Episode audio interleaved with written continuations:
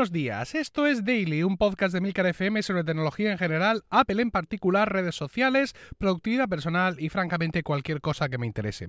Hoy es jueves 3 de enero de 2019 y vamos a hacer un repaso eh, del estado de mis Mac. Siempre hay un momento, en alguna circunstancia, bien sea a principio de curso o a principio del año natural, donde conviene eh, pues anticipar posibles catástrofes informáticas, sobre todo pues en determinados elementos que son importantes, si no ya vitales, en nuestro día a día, como es el caso en casa de, eh, nuestros Macs. Vamos a repasar cuál es el parque que tengo. Eh, mi ordenador principal, bueno, principal, al menos el más gordo, es un Mac Mini de 2012, eh, modelo con un procesador i7 de 4 núcleos, un ordenador mítico para los que no sabéis mucho de esto o llegáis tarde a este mundo fue, digamos, antes del de este año, del de 2018, fue el último gran Mac Mini, porque por motivos que se nos escapan, los siguientes Mac Mini eh, tenían menos potencia de base, es decir, ya no había Mac Mini con i7 de 4 núcleos y eran mucho menos ampliables. Yo a este equipo le he podido poner el tope de RAM, 16 GB, y este mismo año 2018 eh, por fin le quité su disco duro, bueno, no, traía Fusion Drive, le quité el Fusion Drive y le puse un disco SSD de 1 tera, con lo cual el, equipo ahora mismo al máximo de su, de su rendimiento y la verdad pues es un equipo evidentemente espectacular que yo deseo que me dure todo lo que me tenga que durar. Es decir, que llegue el momento en el que yo me plantee cambiar el equipo porque ya no recibe actualizaciones de macOS o eh, en lugar de porque, bueno, pues se ha roto, ¿no? Se ha roto, dices tú. O que ya no tiene la potencia, por lo que sea, mm, pierde facultades, yo qué sé, cualquier cosa. Pero el caso es que es un equipo que no me ha dado problemas. Eh, había, me estaba dando, corrijo, algunos problemas pero todos esos problemas han desaparecido con el cambio de disco duro. Ya me advirtieron que podía haber algún problema con el cable de alimentación, que se quedaba un poco chung, sueltecito de vez en cuando. Pero efectivamente yo no sé por qué ha sido, pero al cambiarle al SSD eh, he notado un incremento de velocidad, no un disparate, eso también hay que decirlo, porque este disco tenía, venía con un Fusion Drive. Eh, este equipo, perdón, venía con un Fusion Drive que ya sabéis que es esa mezcla en una sola unidad de un disco duro convencional y un disco duro SSD. Los Fusion Drive que monta Apple últimamente son una broma, porque la parte SSD cada vez es más minúscula, pero en este caso partíamos de un disco duro tradicional de 750 GB y un disco SSD de 250, más o menos. Entonces, pues la verdad es que se nota, se nota, eh, se notaba bastante el buen rendimiento. Es cierto que ahora he ganado rendimiento, pero no ha sido un disparate, ¿no? Es decir, no ha, sido en la noche y el día. Lo que sí he notado es eh, mucho menos ruido, he notado también que los ventiladores se activan con menos frecuencia y he notado que tengo menos problemas en general de alimentación. A mí este equipo se me quedaba mucho colgado.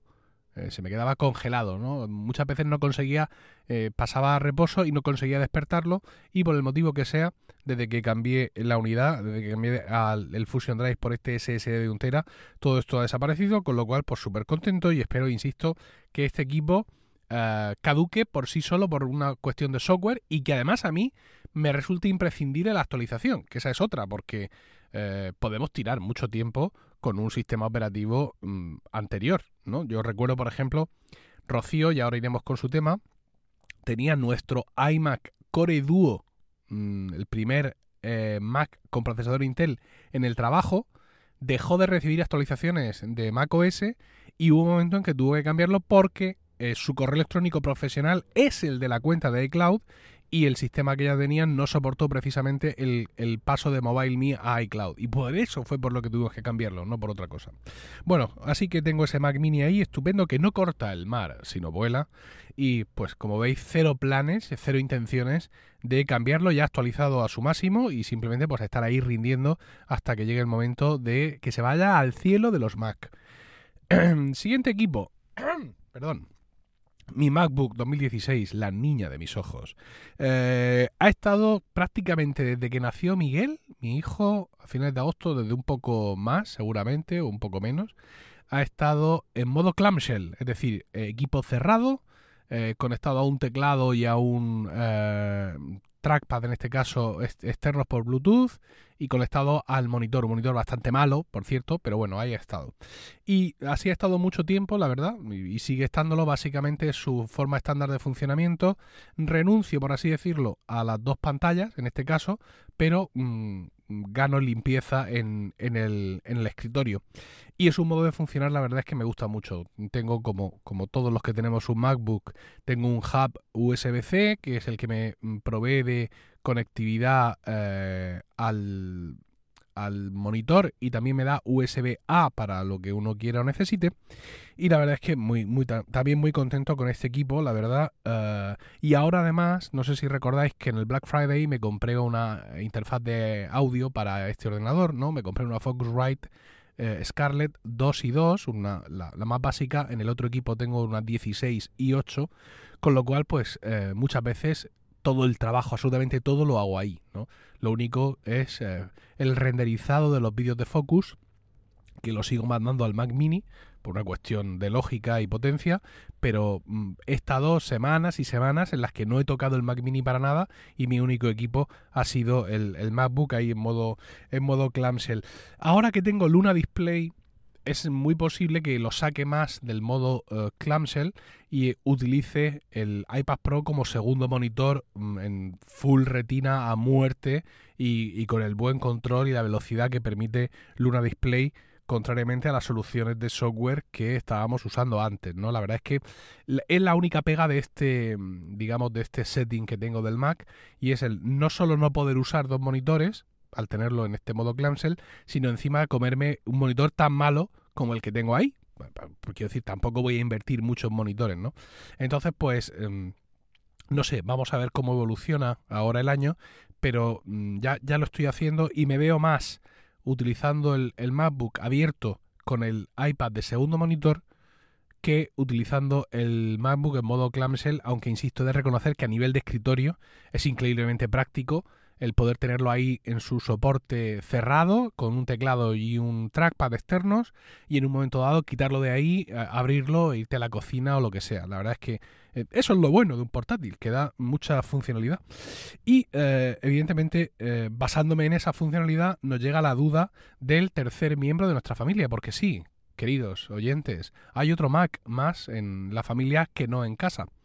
Os he comentado que eh, Rocío tenía en su oficina el iMac Core Duo original nuestro, nuestro iMac blanco, nuestro primer, el primer Mac con Intel, y en un momento dado, cuando tuvimos que sustituir aquel equipo, lo sustituimos por el iMac de 2009, que era nuestro principal ordenador en casa, ¿no?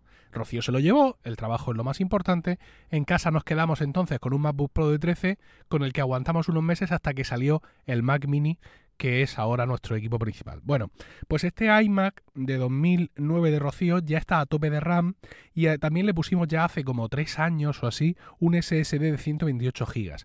Y es un equipo que a Rocío le funciona muy bien, pero que no para de darnos sustos.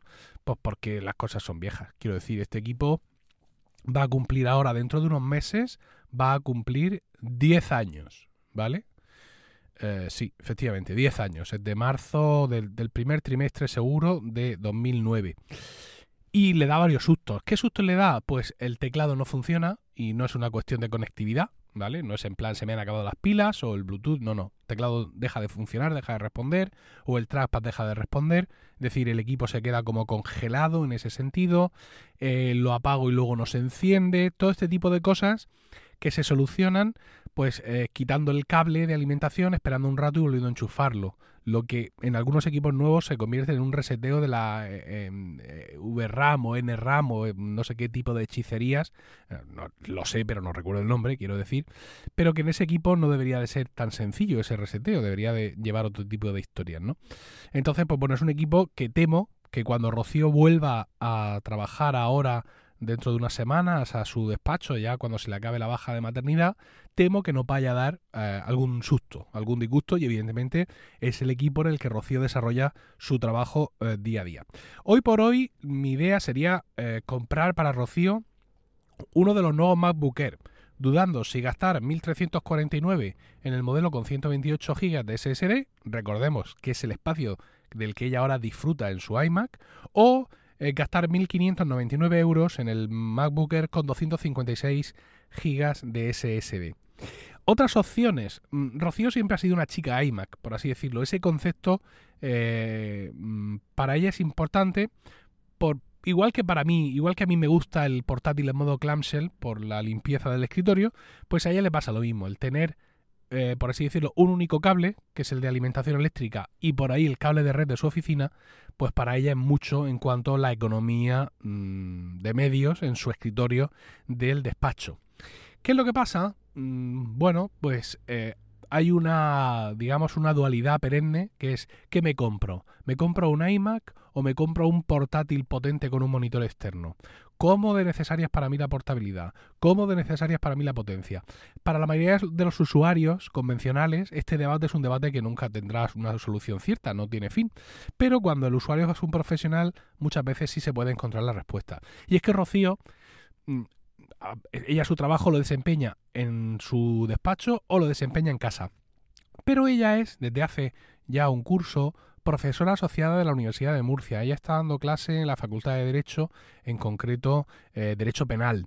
Entonces, pues en bastantes ocasiones no es ya que les tenga que poner un PowerPoint a los zagales, no lo ha hecho hasta la fecha, ¿no? Pero en muchas ocasiones sí tiene que estar trabajando allí en el pequeño despacho eh, que le dejan en, la universidad, donde tiene una mesa en una especie de granja de, asociados. Los que conocéis la vida universitaria ya sabéis de lo que os hablo. Es un despacho ahí donde meten a los hacinan a los asociados y encima tienen una mesa para cada dos asociados. Con lo cual, como el otro esté por allí, el otro profesor asociado, pues tú ya flipas. Y allí tienen un PC miserable. Eh, Em, que, hay que hacer la prueba del carbono 14 para ver de cuándo data.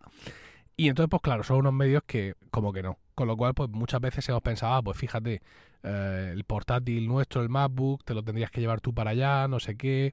En fin, todo este tipo de historias. Entonces, pues que su ordenador del trabajo sea un MacBook Air, en este caso, sería, digamos, el equilibrio entre potencia y tamaño de pantalla y teclado mínimo que Rocío le gusta, porque haya trabajar en el MacBook de 12 pulgadas no le hace excesiva gracia, pues ese MacBook podría eh, tener, reunir las características que necesitamos, ¿no?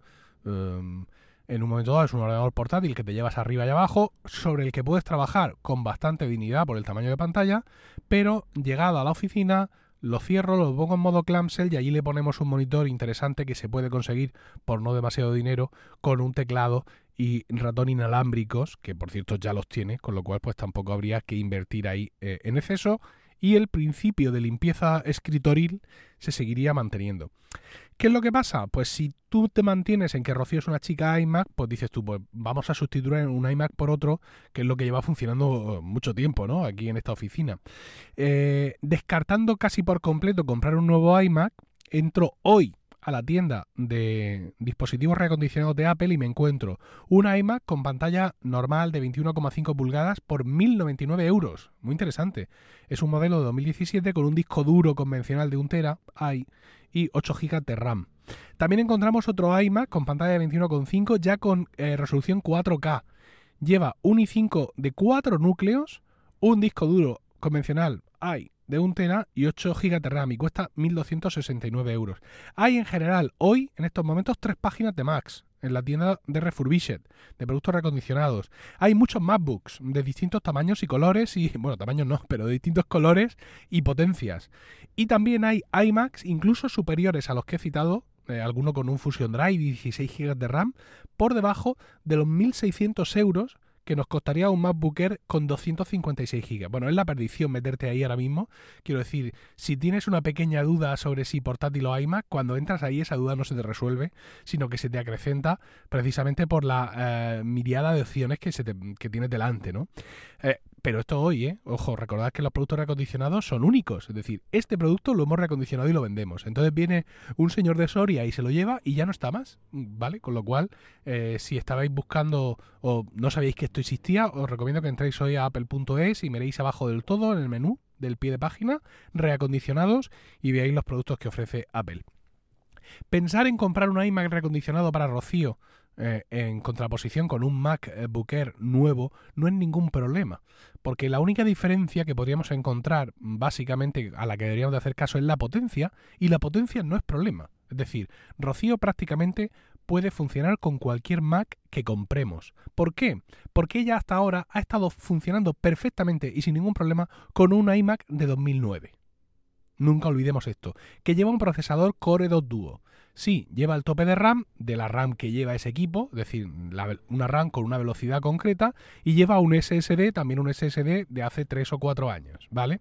Con lo cual, realmente cualquier Mac que nosotros podamos componer para Rocío, nuevo, refurbished, medio pensionista, incluso el Mac menos potente que hoy podríamos comprar nuevo, que sería, por ejemplo, un MacBook con procesador M3, creo que cualquier equipo de esos, cualquiera, le vale a Rocío, con lo cual pues simplemente estaríamos atendiendo al tema de la versatilidad, ¿no? Realmente de qué setting eh, de Mac a Rocío le es más útil para eh, sus eh, intereses, si realmente va a tener esa necesidad más o menos constante de tener eh, un portátil que llevarse a la universidad o si esa necesidad va a ser muy esporádica y la puede cubrir perfectamente con el MacBook que tenemos en casa. Pero todo esto, insisto, será únicamente en el caso de que ella llegue a la oficina, encienda su iMac 2009 y se haya ido al cielo de los Mac.